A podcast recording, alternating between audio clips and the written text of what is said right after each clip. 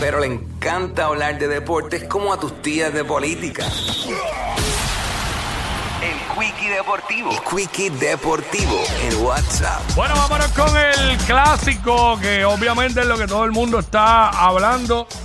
Eh, bueno, anoche lo que ya sabemos, caímos ante, ante Venezuela, una primera entrada para olvidar, desastrosa.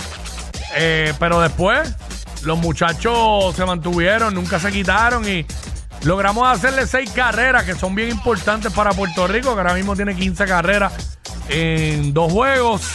Así que en el grupo de nosotros, pues Venezuela está comandando con 2 y 0.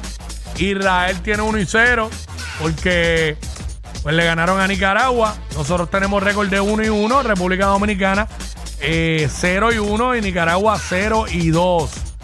Eh, República Dominicana juega ahora. Juega ahora a las 12.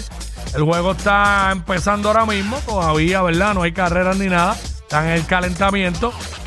Eh, Puerto Rico pues juega esta noche a las 7 de la noche con Israel. Que si nos dejamos llevar por el papel, debemos ganarle. Tenemos que ganarle.